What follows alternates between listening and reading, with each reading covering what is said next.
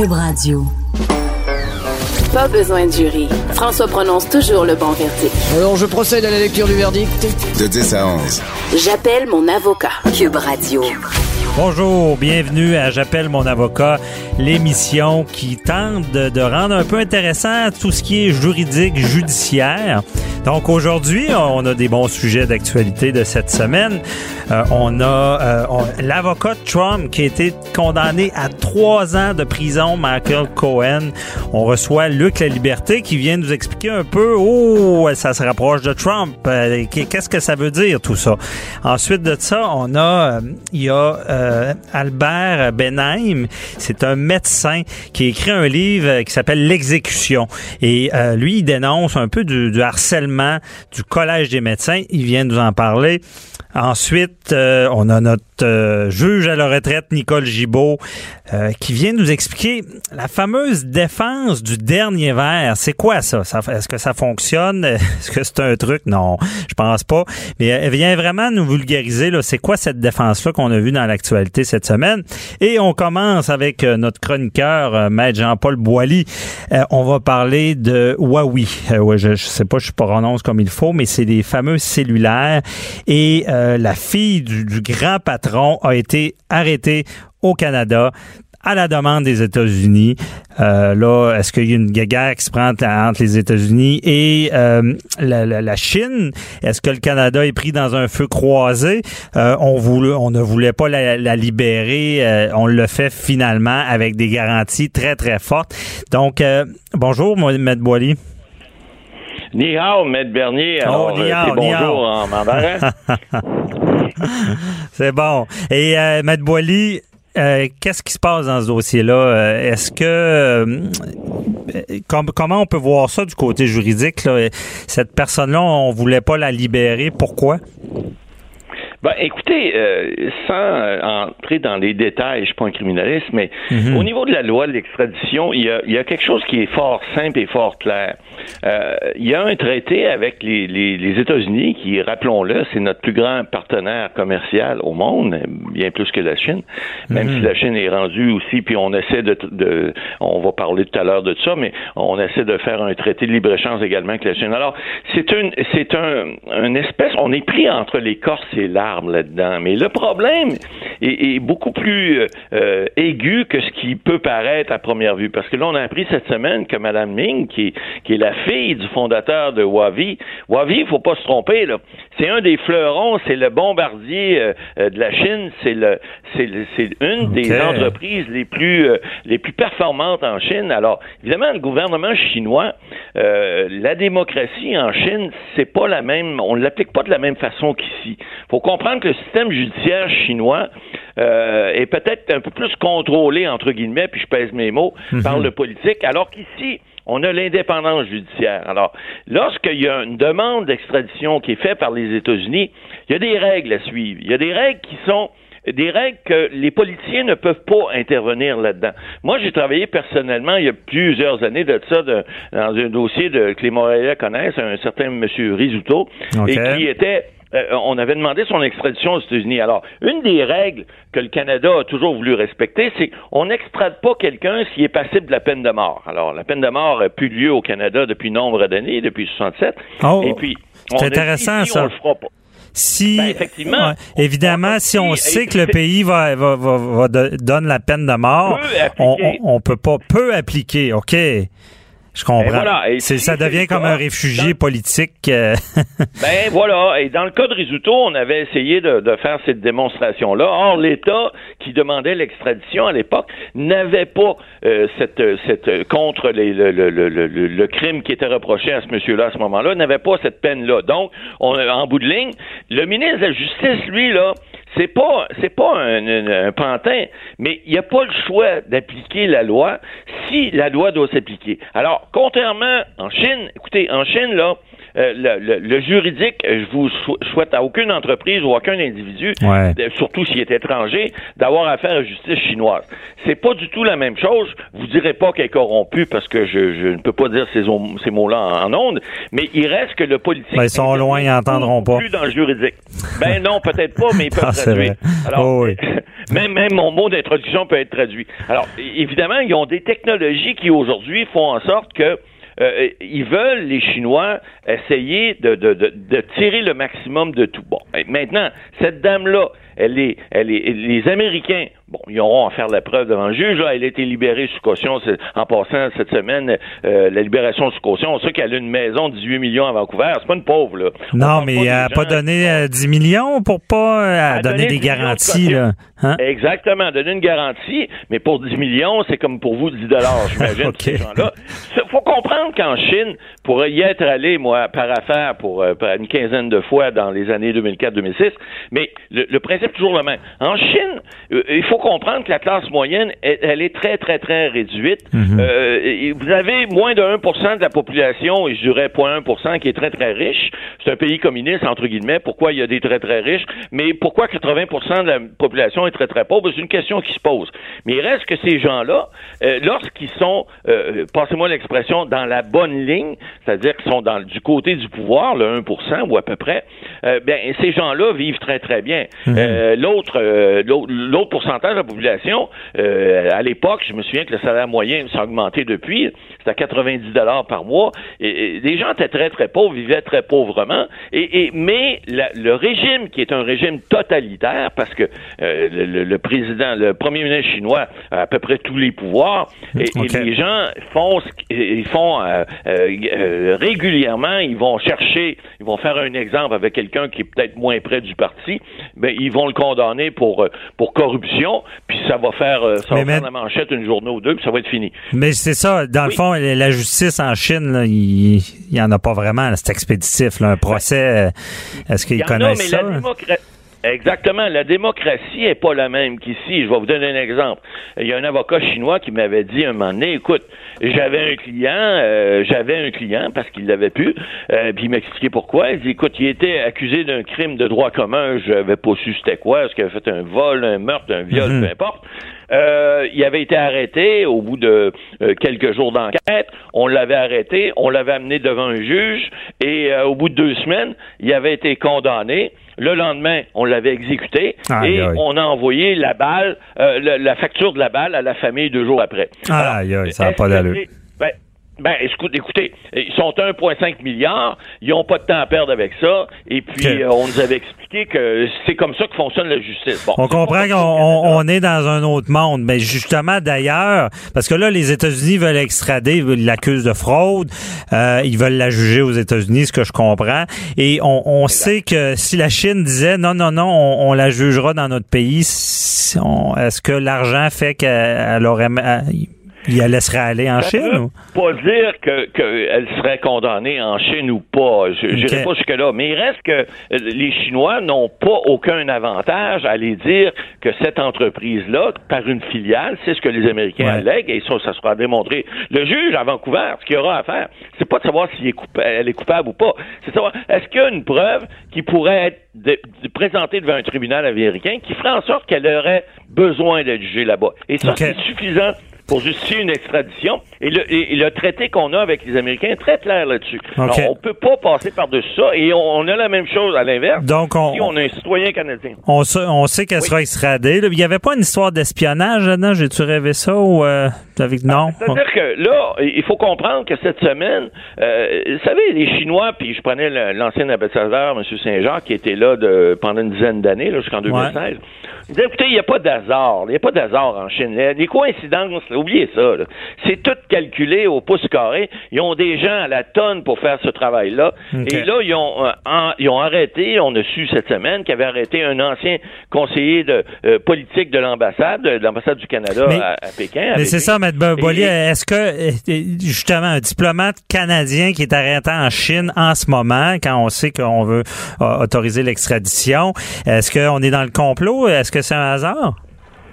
Ben, écoutez, il n'y a pas d'hasard, comme disait M. Saint-Jacques, euh, et puis moi, je le crois également.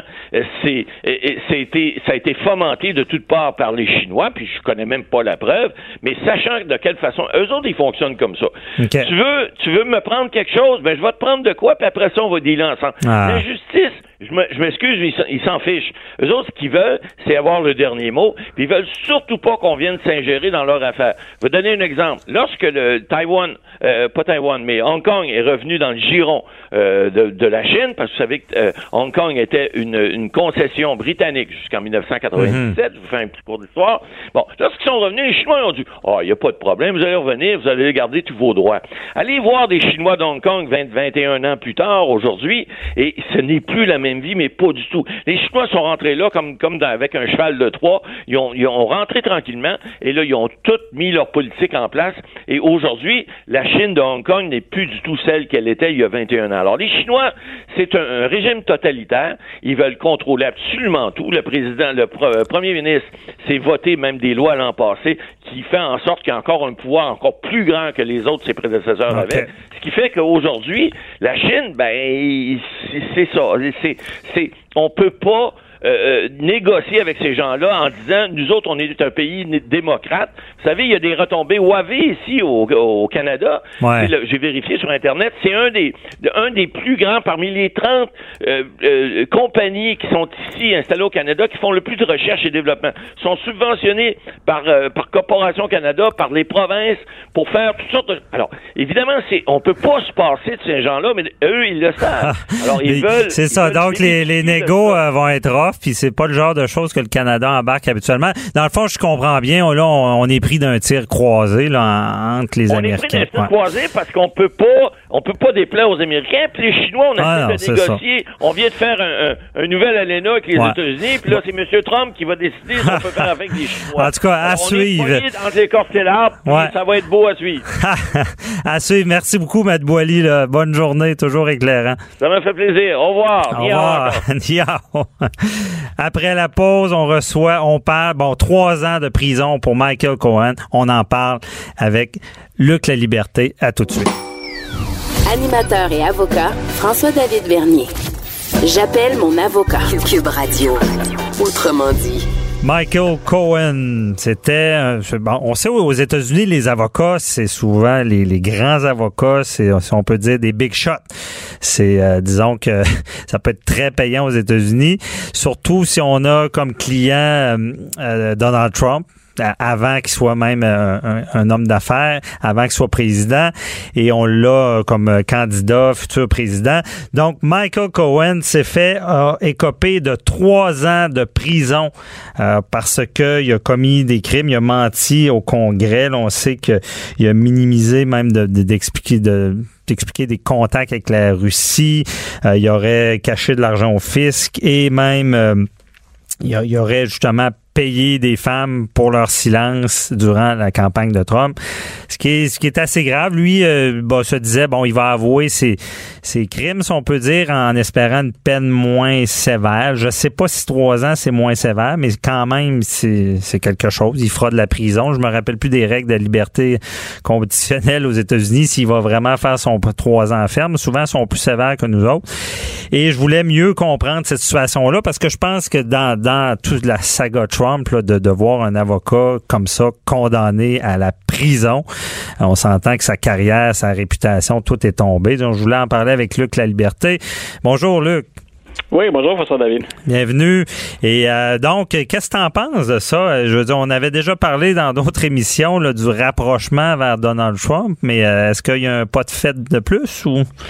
C'est drôlement intéressant parce que c'est la première de deux sentences qu'on attendait parce qu'il faut rappeler que Michael Cohen, il était en cours, c'est ce qui est sorti euh, aujourd'hui, il était en cours euh, à New York, mais il est en cours, il va être en cours éventuellement aussi euh, dans des, des, les événements qui sont rattachés à l'enquête de Robert Mueller. Donc, oh. ça, on ne, on ne, sait pas encore ce qu'il va advenir de Michael Cohen de ce côté-là, mais il y a cette fameuse sentence à New York et je t'entendais évoquer tout à l'heure, est-ce qu'il a une peine réduite? Un peu.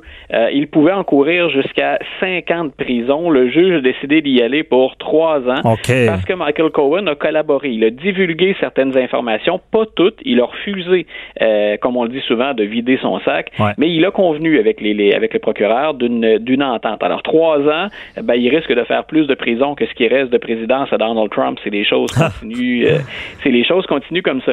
Et euh, pour, pour savoir à quel point c'est grave, entre autres, il a enfreint la loi électorale. Il a contrevenu finalement la loi électorale en payant pour camoufler des, des, euh, des, des relations extra-conjugales de Donald Trump.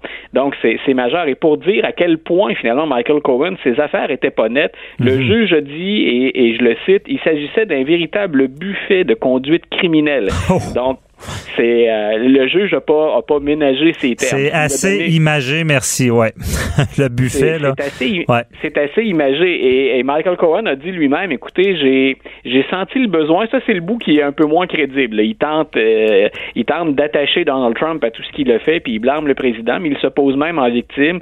il dit, écoutez, quelque part j'ai payé parce que je suis un trop bon gars. Je me sentais dans l'obligation de couvrir les méfaits de Donald Trump. Ok. Donc, euh, mais ce qui est important là-dedans, c'est qu'il collabore avec l'enquête. Donc, il le fait avec Mueller d'un côté, il le fait euh, dans la Cour fédérale à New York, et carrément, ce qu'il dit aux journalistes et à la population américaine, c'est votre président est malhonnête, il a triché, et j'ai tenté de couvrir. Euh, c'est ces trucs qui sont pas qui sont pas toujours très nets.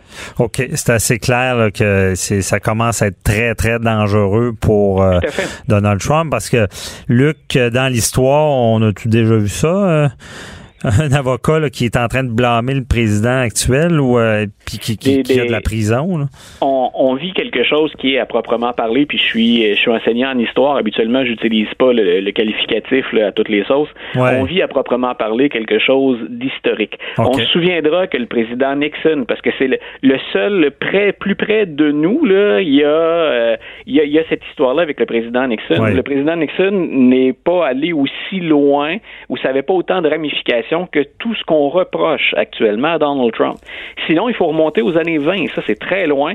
Euh, le président, euh, le président Harding, qui avait été pris dans, dans, un conflit et dont un des membres de son cabinet a été condamné à la prison euh, après son départ de la Maison Blanche. M. Harding, lui, a décédé avant qu'on puisse euh, poser un jugement sur, sur ce qu'il avait fait. Donc, on n'est jamais allé véritablement euh, au fond de l'histoire. Mais sinon, c'est quelque chose qui est exceptionnel. Et moi, ce qui m'étonne là-dedans, puis ce qui m'épate dans un sens, objectivement, c'est l'étendue des controverses puis des ramifications, parce qu'on parle à la fois de tricher avec la loi électorale et de l'autre côté, ben, d'une possible collusion ou d'entente finalement avec une puissance étrangère pour euh, interférer mhm. avec le déroulement de l'élection américaine. C'est ça. Puis pour les Américains, tout ce qui est d'entente avec l'étranger, surtout les Russes, leur, euh, si on peut dire, leurs anciens rivaux, c'est, toujours grave, on le sait. Là. Mais euh, dans tout ça, euh, tu peut-être pas la réponse aussi. moi, je suis surpris que Michael Cohen n'ait pas essayé de, de, de de, parler de secret professionnel, de, de dire bon c'est l'avocat, il doit il doit garder ça. Est-ce que ça a déjà été question de ça, qu'il voulait pas c'est-à-dire que c'est ça, il a refusé de confirmer certaines informations. Mais il faut pas oublier, et ça c'est le bout qu'on ne va probablement apprendre que plus tard, si on ne l'apprend jamais. Mais le FBI a effectué une descente dans les bureaux de Michael Cohen. Et il, on avait saisi l'ensemble de ses dossiers, incluant des conversations téléphoniques avec Donald Trump. Ah, et de, tout ça, aujourd'hui, on n'en a pas reparlé. Mais moi, je pense que Robert Mueller a ça dans sa poche. Ben, c'est ça. Et les procureurs à New York conservent cette preuve-là. La seule chose qui reste à régler dans le dossier, à régler au plan judiciaire, c'est, et ça c'est pas très clair l'avis des experts euh, constitutionnalistes aux États-Unis, c'est peut-on poursuivre actuellement Donald Trump ou si on va attendre qu'il ait quitté la Maison Blanche. C'est pas très clair. Il y a un flou euh, au plan constitutionnel dans ce dossier-là. C'est est-ce qu'on peut poursuivre un président dans l'exercice de ses fonctions? Euh, C'est on n'a pas tranché là-dedans. Les avis sont partagés. Mais sinon, clairement, les Américains ont sous un président qui, du moins d'après une cour de New York, euh, est mêlé à une affaire de corruption électorale. Si je comprends bien, on a brisé le secret professionnel et on a entre les mains des, enregistrements qui peuvent être très compromettants pour le président. Donc, ça peut, ça peut éclater n'importe quand, n'importe quand. Ben voilà, non seulement on a les, les, enregistrements, mais on a aussi la preuve que Cohen finalement a collaboré dans une certaine mesure. Si lui refuse de confirmer certaines informations, euh, il y a quand même une bonne partie de ces dossiers qui, qui sont exposés. Et ce qu'on retrouve dans ces dossiers-là, ben, il y a cette fraude à la loi électorale. On se rappelle du cas de Stormy Daniels, par exemple, qui est le, le, plus célèbre, le plus documenté. Puis de l'autre côté, ben, il y a ce qu'on apprendra éventuellement quand le, le, procureur Mueller va remettre ce fameux rapport. Ce qu'on tout ce qu'on souhaite également valider en termes d'informations, euh, de, de contact de, de, de membres de l'administration Trump ou encore de Donald Trump lui-même avec la Russie. OK. Mais le procureur Mueller, là, il y a ce rapport-là, là, euh, on, on a-tu une idée de quand ça se fait ou il peut enquêter, enquêter le nombre de temps qu'il veut? Hein? Le, le, son mandat s'est élargi beaucoup en, en, cours de route, mais quand on regarde la, la, les échéanciers qu'il se donne ou les moments où il effectue des sorties ces jours-ci, clairement depuis les élections de mi-mandat, il a accéléré le rythme. Et ce que je trouve intéressant, puis ce que tu dois trouver fascinant de ton côté si tu as un peu de temps pour regarder ça, mm-hmm. c'est la façon dont Robert Mueller procède au dépôt quand il quand on a à, à passer devant les tribunaux. On a eu à le faire à le faire pardon pour euh, M. Flynn, Michael Flynn, quand M. Mueller a dit écoutez, je l'ai rencontré 19 fois, euh, c'est pas rien, puis il dit moi je pense que ces renseignements sont substantiels. Il y a une foule de renseignements, ne serait-ce que dans le dépôt de documents ou dans les précisions qu'on donne. Et si j'étais membre de l'administration Trump, non seulement j'ai l'impression que le rythme de M. Mueller s'accélère, non seulement on est près de la fin, mais j'aurais des doutes profonds, sérieux sur ce que M. Mueller en plus sait et qu'il ne dit pas. C'est ça. Il en dit et il en dit déjà beaucoup. Et c'est là où, quand on observe ce qui se passe à la Maison-Blanche, sans parler de Donald Trump, il y a 14 personnes de l'administration Trump, des membres de sa famille, son gendre, sa fille, ou encore euh, des, des, conseillers de Donald Trump, qui ont eu des contacts avec la Russie au tout début de la campagne, pendant la campagne et au moment de la transition, moment où M. Trump passe de gagnant l'élection à j'entre officiellement en fonction comme président.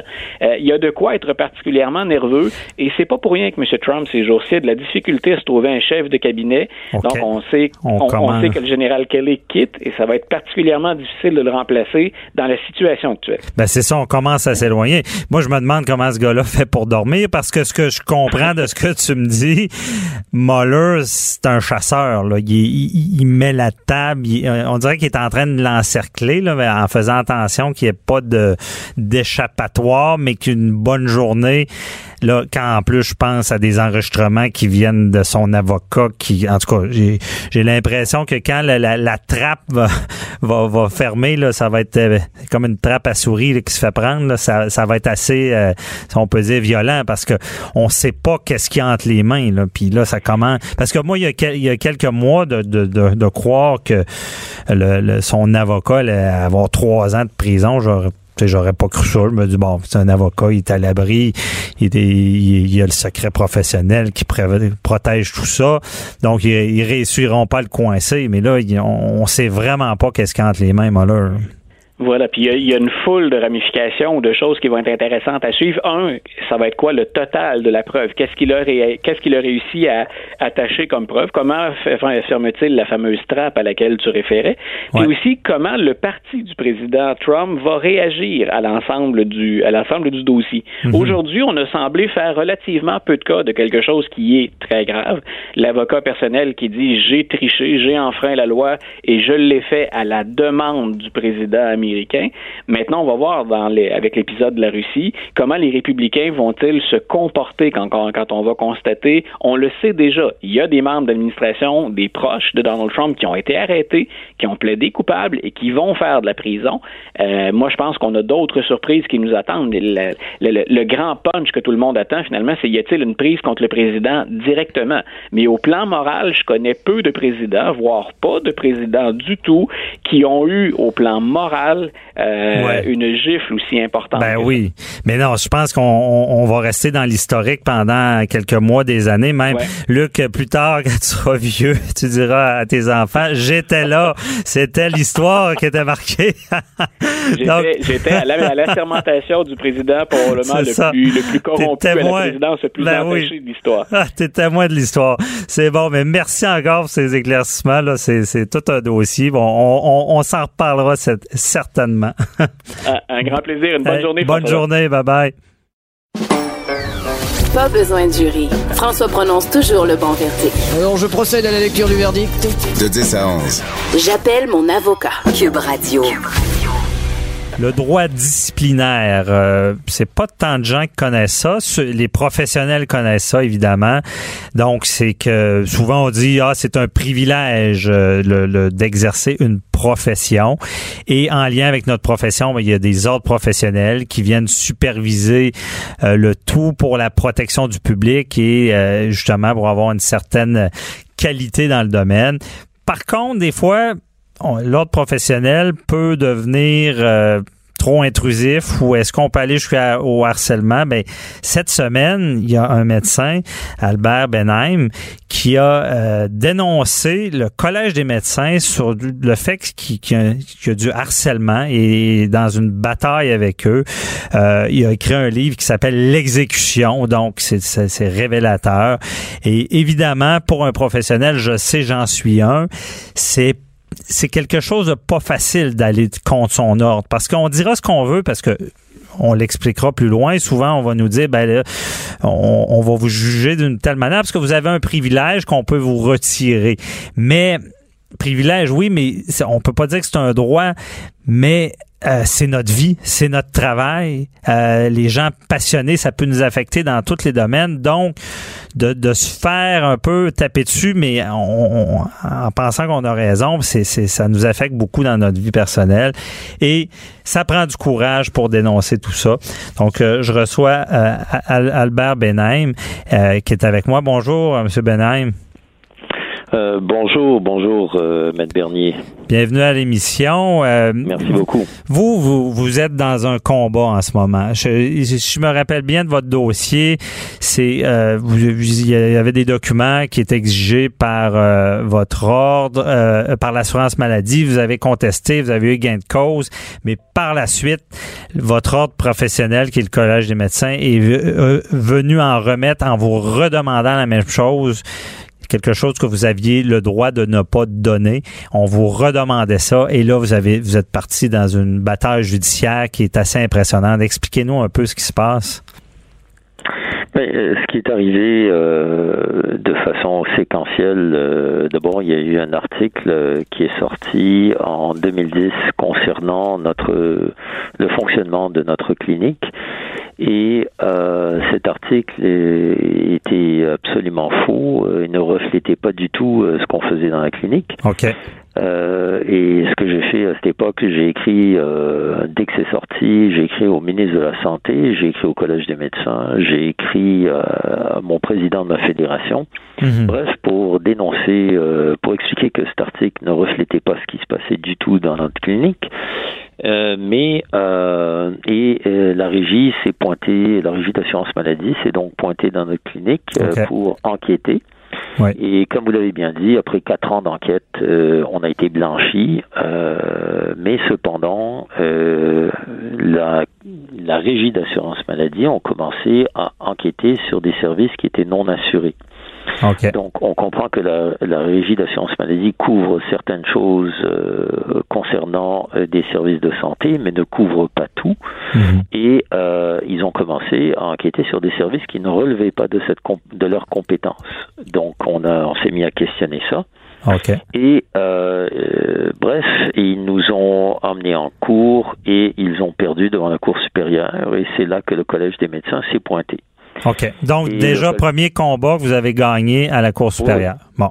Tout à fait. Euh, donc euh, la régie ne pouvait pas obtenir les documents qu'il euh, souhaitait. Et puis je l'avais expliqué, c'est comme si un, policier vous arrête au, coin de la rue et commence à vous demander votre chèque de paye et puis ou bien votre testament, alors que il vient de vous arrêtez en train de conduire, donc vous, commencez à questionner comment fait que je dois faire ça. Mhm. Bref, euh, l'histoire, c'est que le Collège des médecins s'est euh, pointé et, d'abord ne s'est pas pointé en me demandant les documents. Ils se sont pointés en, en m'amenant euh, en demandant ce qui est une inspection de mon de ma pratique. il faut que vous compreniez que moi j'avais un dossier disciplinaire vierge, donc je n'avais ben jamais eu de, de, problème avec le collège des médecins après plus de 27 ans de pratique. Et je n'avais aucune plainte de patients active au moment où ils ont demandé les inspections. Ils faisaient dans le fond indirectement ce qu'ils n'avaient pas pu faire directement avec, la, avec le jugement de la Cour supérieure. Tout à fait. En fait, ce qui est arrivé, c'est qu'au Collège des médecins, on a deux départements ou deux services euh, qui sont là pour s'assurer que les médecins font des choses correctement. On a ce qu'on appelle l'inspection professionnelle et on a ce qu'on appelle le service des enquêtes. Et le Collège des médecins s'est servi de l'inspection professionnelle et le service des enquêtes pour me faire la fête. Et ils m'ont harcelé pendant des années. Et, euh, là, vous êtes, euh, vous êtes arrivé devant le conseil de discipline qu'on appelle. C'est comme un tribunal. Bon, il y a, je crois qu'il y, a des, il y a des médecins et un avocat qui est président. Là, eux sont là pour vous juger. Mais ce qui est arrivé euh, pour pour simplifier euh, ça, c'est que quand quand vous faites l'objet d'enquête, euh, la personne qui mène l'enquête de la part de votre ordre professionnel qui est le Collège des médecins, c'est le syndic. On appelle ça. un syndic qui mène une enquête. Et euh, quand il le désire, il peut porter plainte contre vous et cette plainte est entendue dans la cour interne de l'ordre professionnel, donc du collège, qu'on appelle le conseil de discipline. Puis la cour interne, ça, c'est un des problèmes que vous dénoncez. C'est on a l'impression que le syndic et euh, le, le, le, conseil mangent, comme on dit dans l'expression, à la même cafétéria.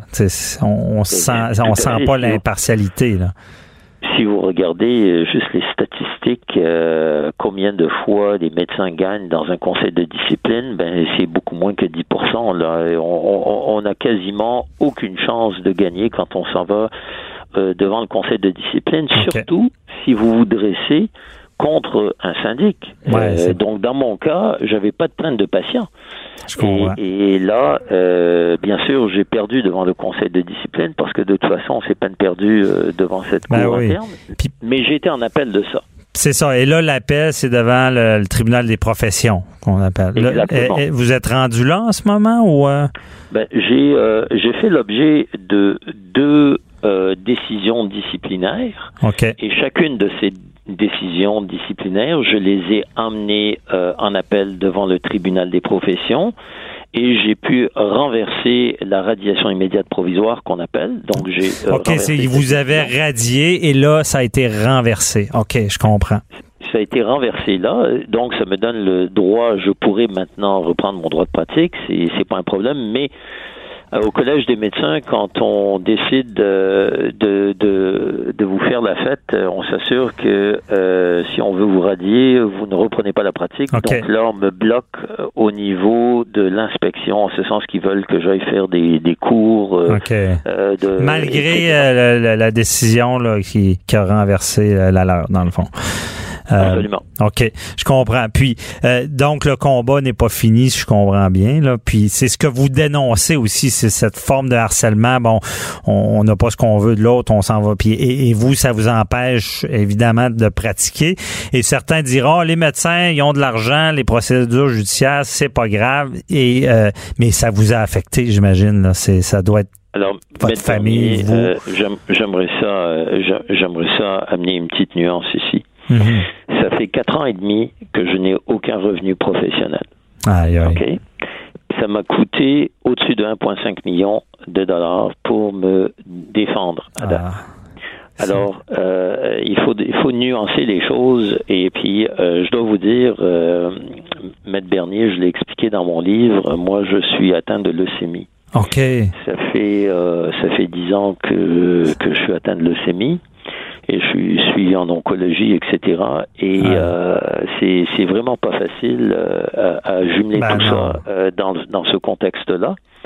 Mais ce qui est très important, Maître Bernier, c'est que euh, j'ai compris dans mes déboires que je mhm. n'étais pas le seul à me faire harceler par le Collège des médecins. C'est ça, parce que vous avez beaucoup de gens qui vous contactent, là, qui osent peut-être pas sortir comme vous, là. Mais mieux que ça, euh, d'abord, juste au moment où j'écrivais mon livre, il y a un médecin qui s'est suicidé euh, au, euh, à Sainte-Justine en 2016. Et ce médecin aussi se faisait harceler par le Collège des médecins et, et qui l'a dénoncé. Et ce qui était assez étrange dans ce cas-là, c'est que nous partagions le même avocat et on avait le même enquêteur, donc le même syndic du oh. Collège des médecins. Euh, alors vous savez que ça, ça vous, ça, vous fait frémir quand mm. euh, quand ça arrive. Et, et, juste pour terminer, quand j'ai sorti mon livre, euh, quand j'étais en train de, en fait, d'imprimer mon livre cet été, il y a un autre jeune médecin qui s'est suicidé le 21 juillet passé. Ah, ouais. Et qui, un jeune père de 33 ans, euh, qui étaient euh, de, de, jeunes enfants qui, depuis 2011, j'ai appris, faisaient également l'objet d'enquêtes et d'inspections euh, du Collège des médecins.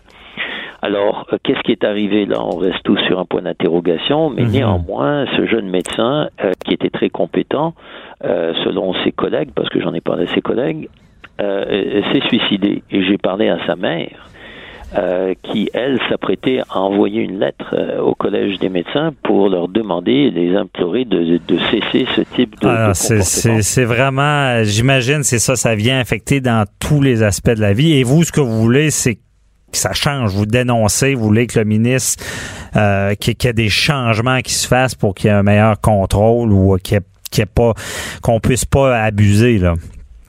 Ben, écoutez, dans notre société, le harcèlement existe un peu partout. Mhm. On voit, euh, on voit déjà chez les enfants le bullying des enfants.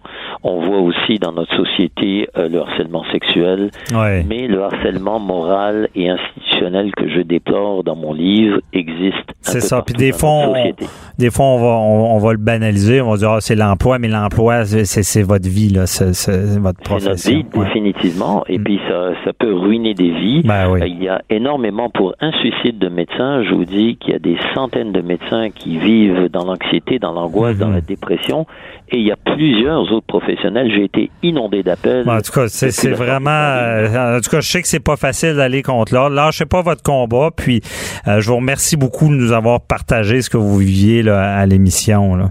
Merci, Monsieur Benin. Docteur Benin. Merci, merci, M. Euh, Bernier. Puis je souhaite juste que ce, ce fléau cesse. Que ça soit entendu.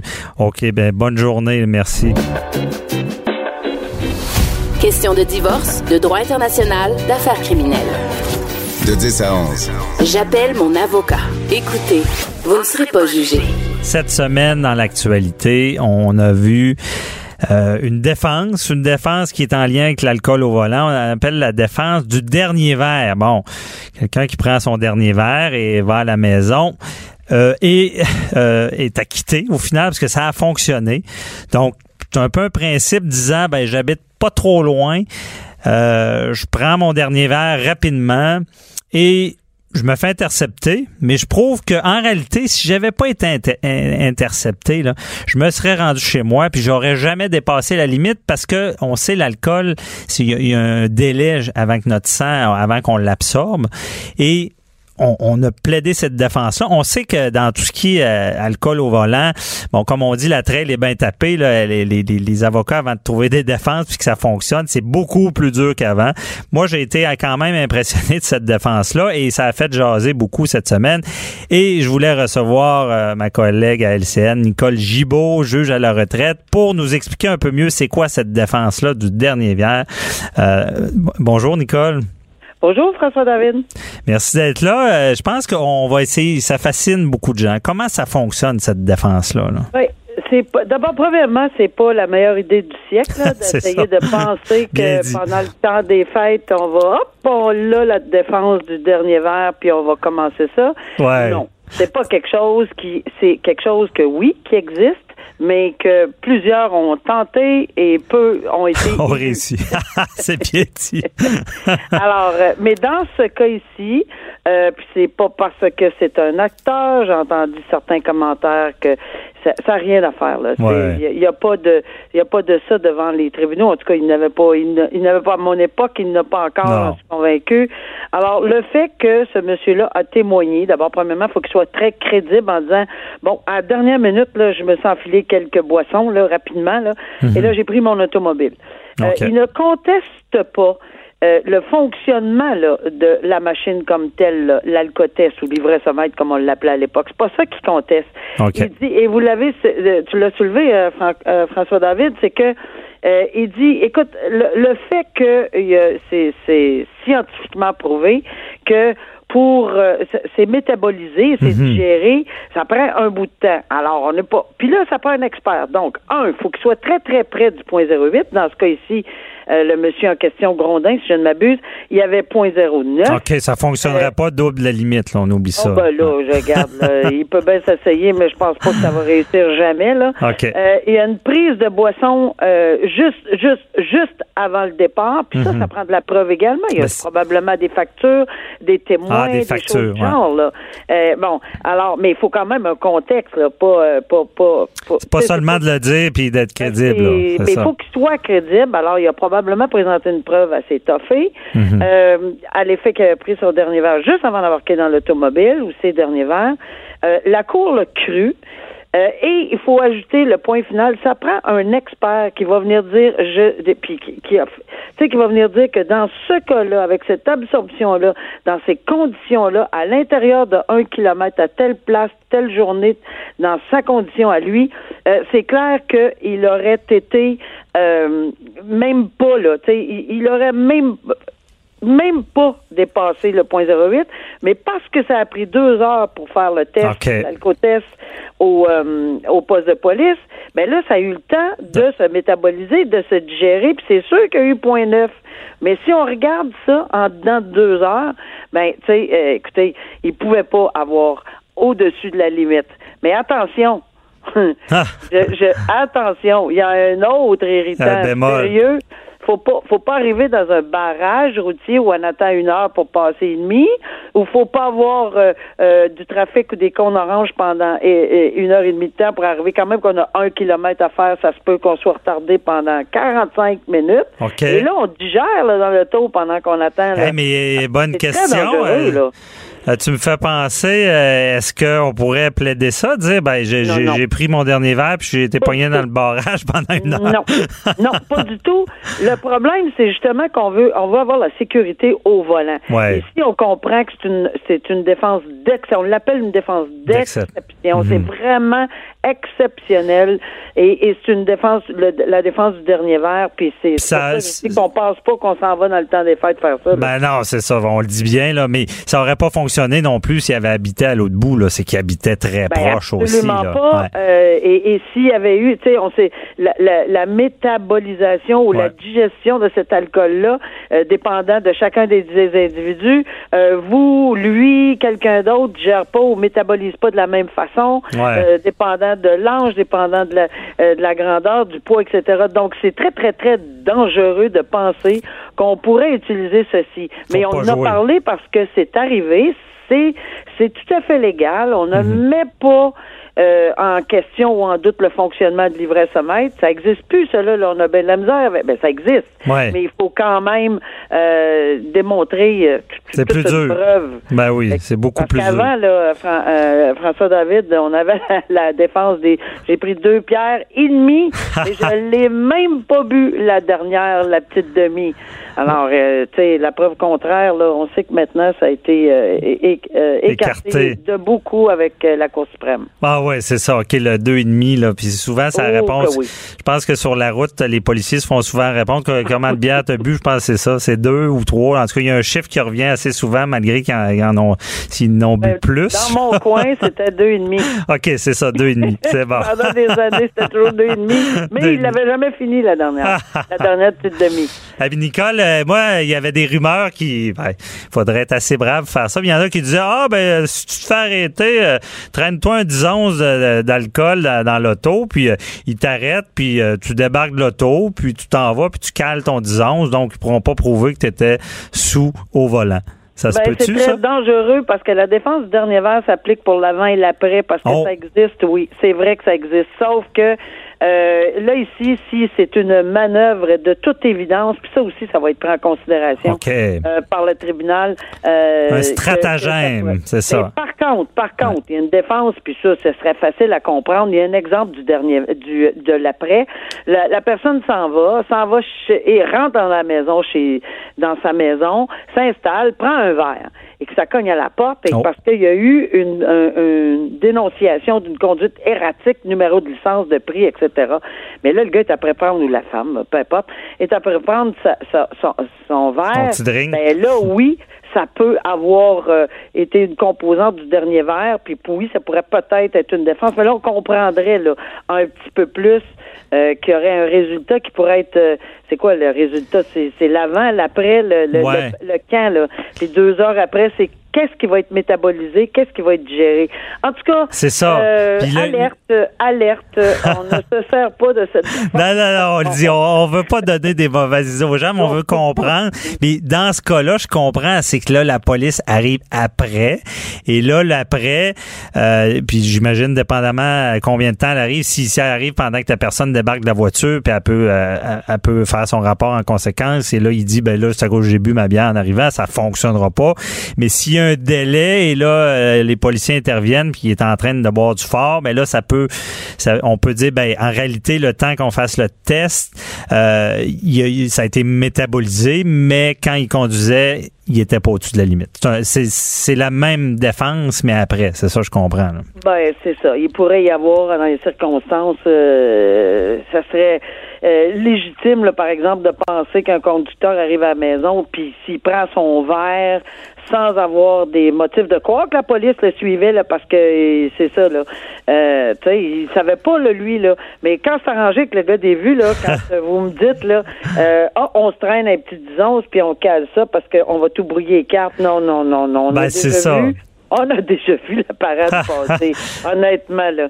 Ben, c'est ça, Nicole, je vois sur ce point-là aussi. Des fois, ça se peut-tu que le juge se disait, ouais, la preuve est en sa faveur, mais j'ai le goût de pas le croire, mais j'ai pas le choix de la quitter, ou? Euh, ben, non, non, il faut vraiment que toutes les composantes, il faut qu'il soit près du point 08, qu'il ait pris, que ça soit clair qu'il l'ait pris juste, juste, juste avant de monter dans sa voiture, que ça soit clair que le juge déclare qu'il le croit, mais qu'il le croit parce que probablement que cette personne-là a passé le test du l'interrogatoire, du contre-interrogatoire et probablement d'autres preuves euh, euh, avec ceci, puis que l'expert confirme le tout. Dans, quand il y a ça, je pense qu'il n'y a même pas eu besoin de. Il a dit à la couronne, garde, là, elle n'est pas plus loin, là. Euh, c'est clair, net et précis.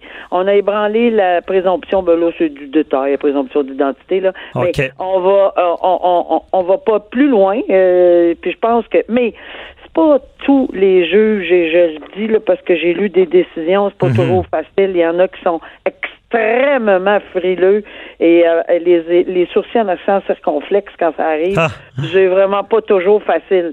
Euh, alors ici, euh, il y a, disons que vous allez repérer vite les petits stratagèmes là, de, de gens qui font des petites manigances pour euh, pas se faire prendre. Ah oh, ouais, puis parce que on les, je pense qu'avec un peu d'expérience, on les voit venir sans ouais. la ronde. Puis je pense qu'ici, là, j'ai lu un peu sur la façon dont ça s'est passé.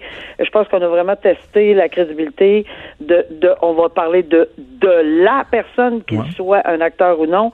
Euh, on a testé sa crédibilité et euh, ils en sont venus à la conclusion qu'il n'y avait pas de raison de ne pas le croire. Point final. Ça. Donc, ça passait le test. Bon, ben, merci. C'était très éclairant, Nicole. Donc, euh, on se reparle pour un prochain dossier. Je te souhaite une bonne journée. OK, bonne journée. Au revoir.